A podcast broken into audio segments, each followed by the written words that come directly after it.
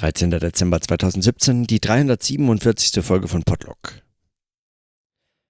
Auf die gestrige Folge habe ich heute einen äh, Kommentar von Günther gelesen, der mal wieder und völlig zu Recht auch äh, vorschlägt, man könnte äh, sprechend einfach mit anderen Textformen experimentieren, um nicht in argumentatives Sprechen zu verfallen, sondern andere Textformen ausprobieren oder andere äh, Formen des Sprechens ausprobieren. Also auch unterschiedliche Rollen versuchen äh, einfach äh, einzustudieren, um sie dann vortragen zu können. Mal sich über etwas aufzuregen, zu ärgern und in diesem Ärger ein, ein, äh, eine Kritik zu formulieren, die schärfer vielleicht nicht formuliert werden kann. In anderen Fällen vielleicht etwas vorlesen, wenn einem müde, wenn, wenn man müde ist oder wenn man äh, kein Zwang zu einem sprechenden Denken zu entwickeln, daran nicht einfach hängen zu bleiben. Und mit dieser, also mit diesen Überlegungen äh, greift er viel auf und äh, spricht viel an, was, äh, was mich in den letzten Wochen auch immer wieder beschäftigt hat.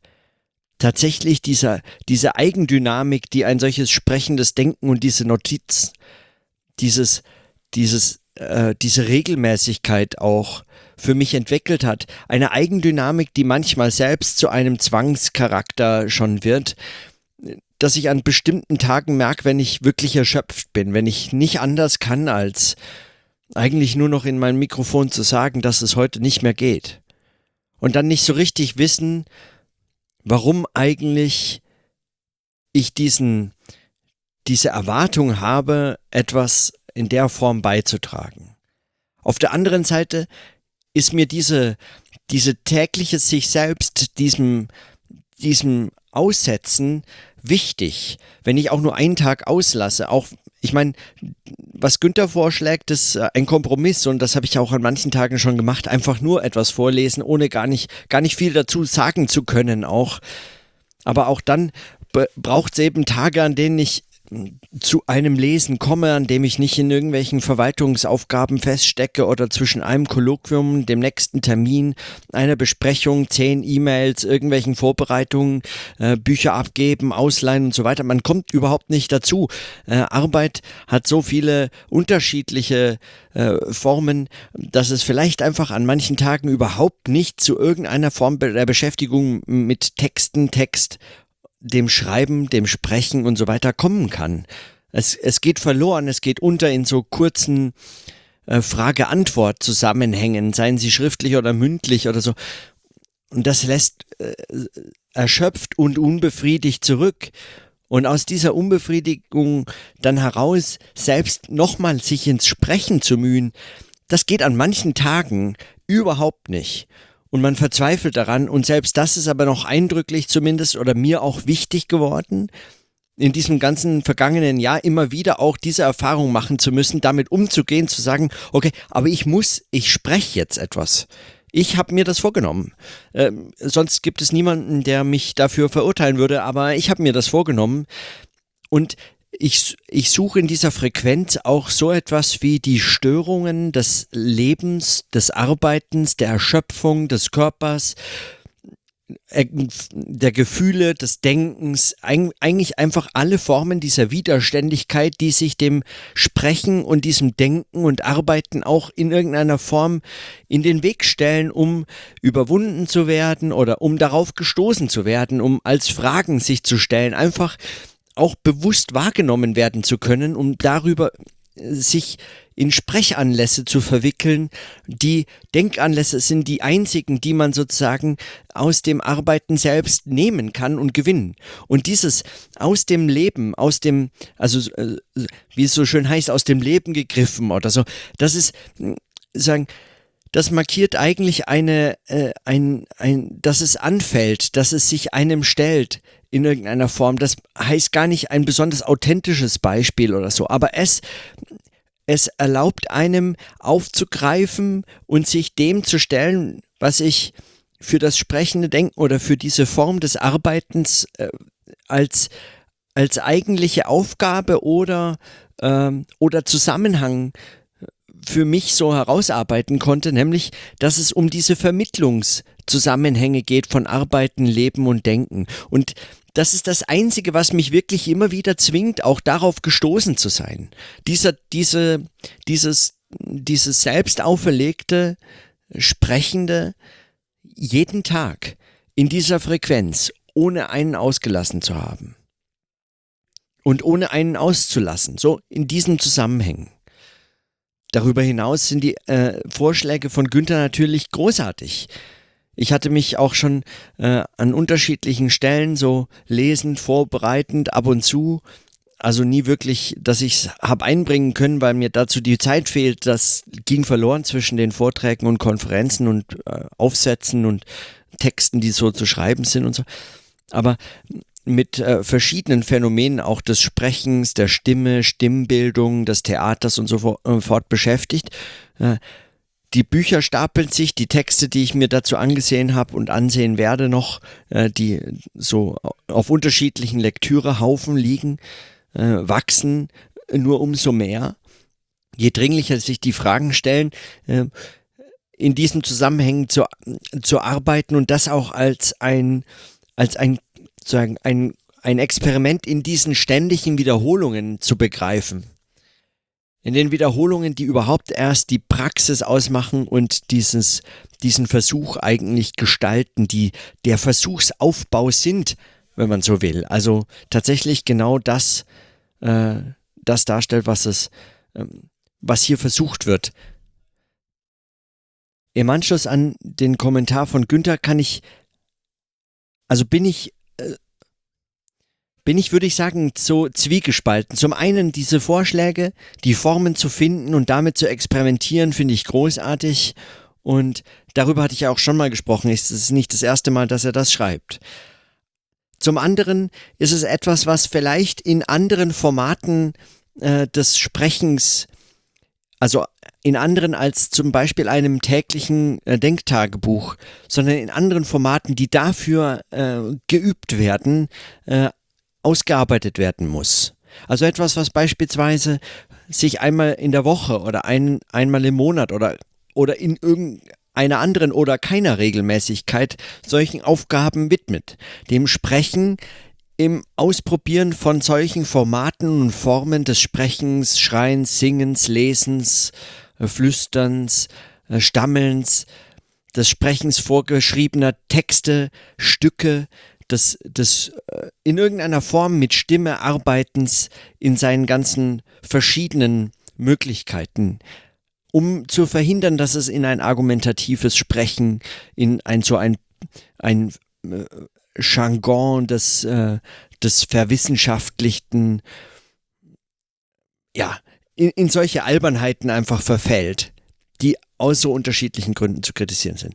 Aber das müsste möglicherweise etwas sein, was sich nicht an der, an der Alltäglichkeit immer wieder selbst einfängt und aufhält und an ihr immer wieder ins Stottern und äh, Stocken gebracht werden kann, nicht immer wieder in der Alltäglichkeit zu viele Ablenkungen findet, sondern möglicherweise über mehrere Tage hinweg einer gewissen Ruhe und das ähm, sozusagen des Aufgreifens und Ablegens, aber dazwischen das eben äh, sagen äh, sich sich ungesprochen entwickelns, um es dann in Sprechen zu übertragen oder im Sprechen darstellen können.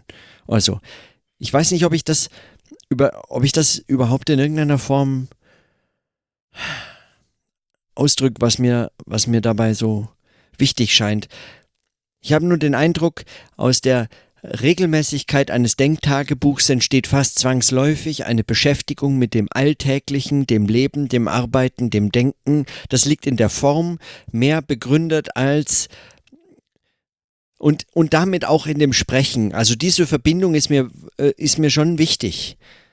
Oder das ist mir wichtig geworden oder das zu erkennen, darüber zu, zu sprechen, ist mir wichtig geworden, weil dieses, dieses Sprechende ähm, in, in so einem, in so ein, in so eigenen Bezüglichkeiten, äh, Rückbezüglichkeiten, Redundanzen und Wiederholungen sprechen können, äh, dieses, dieses zu entwickeln an und gegen Arbeitswiderstände, Widerständigkeiten aus dem Leben, gegen und in diesem Alltag sich irgendwie sprechend zu arrangieren, damit auseinanderzusetzen, ob man müde ist oder nicht, ob heute viel zu sagen wäre oder nicht, ob man anfängt und sagt, man hat nichts zu sagen, wie ich das oft und vor allem am Anfang oft gesagt habe, und dann doch irgendwie 45 Minuten davor saß und, und sprechen konnte, weil, weil es eben ein, weil es, weil es einen täuscht. Wenn man lange sitzt und denkt, man hat nichts zu sagen und dann plötzlich entstanden aber Ideen. Es stehen hier Fragen im Raum, die man aussprechend überhaupt erst zum Hören gebracht versteht, als diese Fragen, mit deren, mit denen man sich so oder so auseinandersetzt, sei es ausgesprochen oder nicht, aber dann in anderer Form, in anderen Bezügen hergestellt, äh, nochmal zu einer, äh, zu einer Hörbarkeit äh, bringt, die, die einem einfach andere Anschlüsse ermöglicht. Also in dieser Widerständigkeit des Alltäglichen scheint mir eine gewisse ähm, eine gewisse Qualität gerade für eine solche Form des sprechenden Denktagebuchs oder so zu liegen. Und über noch eine weitere Frage habe ich heute nachdenken müssen und denke immer noch nach, wenn und komme nicht so richtig auf einen Punkt, aber in diesen Beobachtungen stelle ich mir vor, die sind sozusagen geradezu prädestiniert für ein sprechendes Denken oder für, für, für dafür zur Sprache gebracht zu werden oder in, ausgesprochen zu werden. Auf der Tagung äh, an, am vergangenen Wochenende gab es also kamen unterschiedliche Menschen zusammen, die sich mal kannten, mal weniger gut kannten oder noch nie gesehen hatten. Und aus diesem Grund war es auch so, dass manche sich vertrauter waren und, äh, und schon beim Du miteinander per Du waren und andere sich gesiezt haben. Und dann gab es natürlich noch unterschiedliche Statusgruppen, Professorinnen und Professoren, Schweizer, Deutsche äh, und so fort, äh, die unterschiedliche Bezüge zum Duzen und Siezen entwickelt haben. Und Andrea sagte mir nur einfach in einer Pause, dass er das unglaublich äh, schwierig findet, wenn, wenn man auf einer solchen Tagung ist, in einer solchen kleinen Gruppe und es gibt dann unterschiedliche Anredeformen und man weiß gar nicht, man muss ständig wechseln und das äh, noch dazu, wenn es in anderen Sprachen gar nicht so üblich ist, dieses Du und Sie so zu pflegen. Und und diese Unterschiede zu bemerken und dann aber vor allem im Sprechen ein Problem darin zu erkennen. Eines, das, äh, das so einfach nicht weggeredet werden kann, das vor allem nicht verschwiegen werden kann und die Formulierungen, die gewählt werden, damit man es nicht beim Namen nennen muss oder nicht zur Sprache bringen muss, die werden immer alberner und alberner, wenn man vermeidet, den anderen mit sie anzusprechen oder auf ihn mit sie äh, Bezug nehmen zu müssen und etwas dergleichen. Und das ist ein Thema, was mich schon wirklich jetzt sehr lange beschäftigt, äh, seitdem ich angefangen hatte, darüber nachzudenken, wie es im universitären Alltag wohl am besten zu handhaben sei, äh, so, ob man duzt oder siezt, in welchen Kontexten sich was anbietet, bis ich angefangen hatte, an diesem kleinen Text zu schreiben zum Duzen und Siezen, um dort der Idee nachzugehen oder äh, der Überlegung, die Überlegung auszuführen, warum ich es für richtig halte, äh, das Siezen für Beleidigungen und äh, Extremsituationen von Höflichkeit, also die eine extreme Form von Höflichkeit äh, verlangen, äh, die, die sagen, auf reine soziale Anerkennung basieren. Beispielsweise, äh, weiß ich nicht, wenn man mit hohen Regierungsfunktionären oder so etwas äh, zusammen wäre, wenn das der Fall wäre, also wo, äh, wo ein Duzen tatsächlich als Beamtenbeleidigung gesehen werden kann, wie es ja schon mal in Deutschland verhandelt wurde, äh, im Fall äh, einer, eines Polizisten, der sich beleidigt gefühlt hatte, äh, weil man ihn geduzt hat und er hat auch noch vor Gericht Recht bekommen. Ich glaube, mittlerweile ist dieses Urteil ähm, würde dieses Urteil anders gefällt werden, weil äh, das äh, Du, die Sprachpraxis des Duzen auch im Deutschen sich verändert mit der Zeit, aber ich meine so etwas äh, zu erinnern.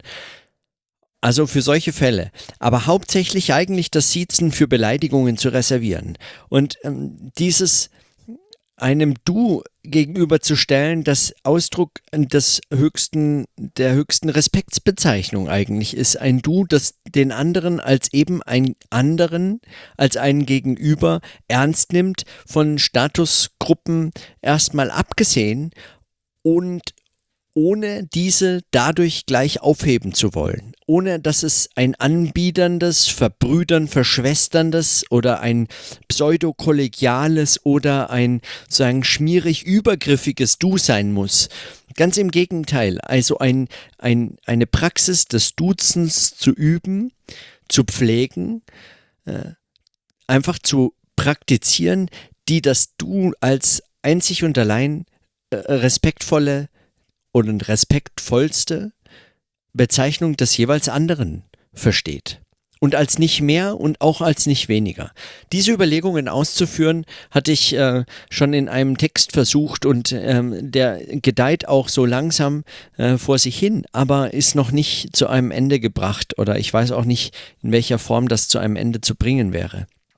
Ich dachte allerdings heute, ob das nicht möglicherweise gerade für ein sprechendes Denken oder für ein sprechendes Arbeiten, sagen in diesen Formen, eigentlich das eigentlich interessante Thema wäre. Vielleicht etwas, das sich gar nicht anbietet für das Schreiben, sondern etwas, worüber man sprechen muss, denn es ist letztlich auch eine Anrede. Es ist die Anrede des Gegenübers und als solche funktioniert sie. Sie funktioniert in keiner anderen Form, schriftlich vielleicht nur noch als Ersatz der Anrede des persönlich, der persönlichen Ansprache des Gegenübers, aber äh, sagen hauptsächlich in einer äh, Face-to-Face-Interaktion oder eben in gesprochener Sprache mindestens.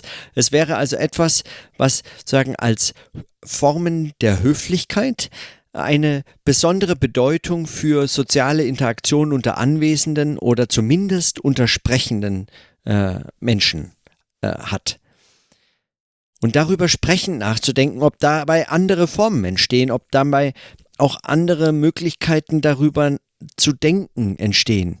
Nicht darüber, sondern dieses zu denken, also dieses zu entwickeln, die Fragen zu entwickeln, die darin verborgen liegen, weil da begegnen einem sehr viele Fragen, wenn man sich damit einmal näher beschäftigt. Es ist so einfach nicht. Die Regeln der Höflichkeit äh, sind sozusagen nicht einfach defin definitorisch äh, fast schon im Sinne eines äh, allmächtigen Gesetzgebers oder so äh, schlicht zu gestalten.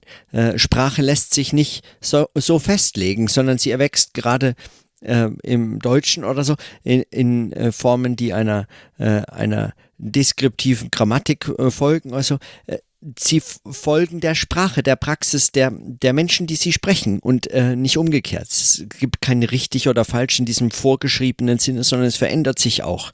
Was früher falsch war, ist heute richtig, anerkannt, möglich, äh, eine solche, ja, eine solche zulässige Sprachpraxis. Das heißt, es lässt sich nicht so schreiben, es lässt sich nicht fest schreiben, aber es lässt sich sprechend damit arbeiten. Es lässt sich experimentell damit umgehen und es lässt sich vertreten. Nicht argumentativ, sondern es wäre zu entwickeln. Es ist etwas, was sich möglicherweise gerade im Sprechen äh, erlaubt zu entfalten. Und darüber, äh, darüber würde ich, würde ich gerne sprechen, wenn ich dann doch noch dafür Zeit hätte. Aber zumindest diese Frage, Andreas, oder diese Feststellung, die ich so auf jeder der Tagungen jetzt in den vergangenen Wochen und Monaten immer wieder gemacht habe, weil es einfach ein Thema ist, das mich beschäftigt. Ähm, das einfach mitzuführen, diese Beobachtung, ja, mitzuführen und zu sagen, wer duzt und sieht sich eigentlich hier und warum? Was drückt sich darin aus? Ja, ist das, sagen, ist das einfach nur in Nähe und Distanz, Höflichkeit, Zurückhaltung, äh, vielleicht aber auch Respekt vor der anderen, ähm, äh, vor der, vor dem, vor dem antizipierten Wunsch des anderen nach Distanz, den auch zu respektieren man äh, erst vielleicht in irgendeiner Form bestätigen muss. also anzeigen muss, ich nehme das ernst, dass du vielleicht nicht da bist, um mit mir dich zu befreunden oder umgekehrt dieses von mir zu erwarten, dass ich mich mit dir befreunde, sondern du belässt mich in meiner ähm, in meiner Einzelheit, ohne von mir etwas zu erwarten und erwartest aber von mir vielleicht minimal noch gerade das Gleiche. Auch das nehme ich ernst. Also ähm, all solche F Fragen, die sich darin ausdrücken oder solche Formen zu beobachten im ganz konkreten Miteinander, im konkreten Sprechen. Und wo sonst könnte man das beobachten? Das scheint mir nochmal die eigentliche Aufgabe zu sein, wenn man darüber nicht als in Form eines Aufsatzes oder eines Manifests oder einer Deklaration, ja, eines, äh, eines Bekenntnisses oder eines Programms, wie man das nun äh, behandelt, sondern wenn man es sozusagen äh, eher erstmal explorativ oder so in irgendeiner Form äh, anspricht. Ja. Ich meine nicht damit, dass jetzt sich ein Denktagebuch besonders dafür eignen würde, Forschungen zum Thema Höflichkeit in gesprochener Sprache oder so anzustellen. Das wäre auch nicht das, worum es mir ginge, sondern es geht darum, diese Fragen tatsächlich von einem äh, Standpunkt aus, dass, äh, äh dass diese Machtkonflikte und Höflichkeitskonzepte und so fort ähm, konstruktiv, interventionistisch, experimentell selbst äh, selbst zu denken und zur Sprache zu bringen, auszusprechen und damit fordern, kritisieren, zurücknehmen, reflektieren, äh, nachdenken, meditieren und so fort. Aber das alles in Sprache gebracht und einfach sprechend sich in dieses Thema äh, in dieses Thema einsprechen, üben, versuchen, scheitern, neu ansetzen und so fort. Ob das nicht, ob das nicht ein Thema wäre, das gerade in gesprochener Sprache eigentlich sein, äh, seine, seine Möglichkeit zur Entfaltung oder zur Darstellung gebracht zu werden hat. Das nur als eine, eine der Ideen über die oder eine der Überlegungen, die mich heute beschäftigt haben auf einem der Wege von und zurück zur Uni. Ja, und mit der belasse ich es auch heute. Kein Zwang zum sprechenden Denken. Diesem Zwang nicht immer folgen. Die Regelmäßigkeit in allen Ehren oder die Regelmäßigkeit als Anlass und Gegenstand dieses, dieser Vermittlungszusammenhänge verstanden, auch schätzen zu wissen, aber dennoch sich diesem Zwang nicht auszusetzen, weil warum? Ja, Er hat wenn Berechtigung nur, um an ihm zu scheitern. Und dann kann man sagen, ich belasse es für heute dabei. Und in diesem Sinne, dann bis morgen.